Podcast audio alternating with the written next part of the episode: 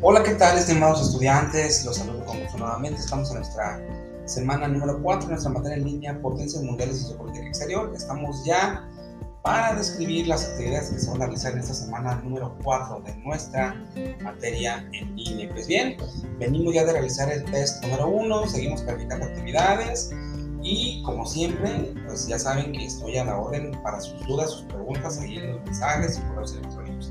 Y bueno, pues sin más preámbulo, les menciono que para esta semana tenemos dos puntos importantes. El primero de ellos, la actividad a realizar, que es participar en nuestro foro número 2.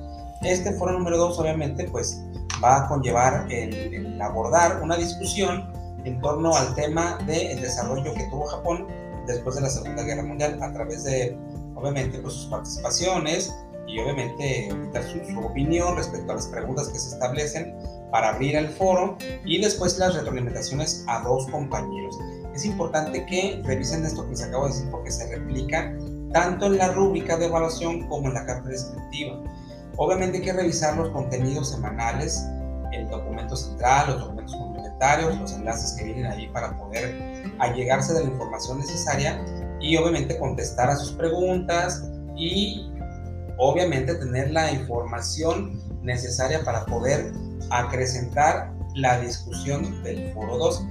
No olviden que en la discusión del foro 2, pues al escoger las participaciones en las cuales van a retroalimentar, obviamente deben de, leer con cuidado las, las eh, respuestas de los compañeros para poder opinar y manifestar si están de acuerdo, si no están de acuerdo, si consideran que debió abordar otra cosa, si están acordes en la idea que exponen los compañeros, o si ustedes consideran que les faltó adecuar o agregar algún aspecto, es válido que mencionen. Entonces, esa es la manera en la que eh, deben de participar dentro del foro, obviamente, como les digo, pues dentro de lo que es la rúbrica de evaluación. Y bueno, pues espero que, que ya establecido esto, realicen la revisión respectiva, reitero, tanto en la carta descriptiva como en la rúbrica de evaluación para que puedan tener una óptima participación. Como punto número dos y relevante de esta semana, tenemos nuestra segunda sesión síncrona que se llevará a cabo el lunes 12 de junio a las 21 horas.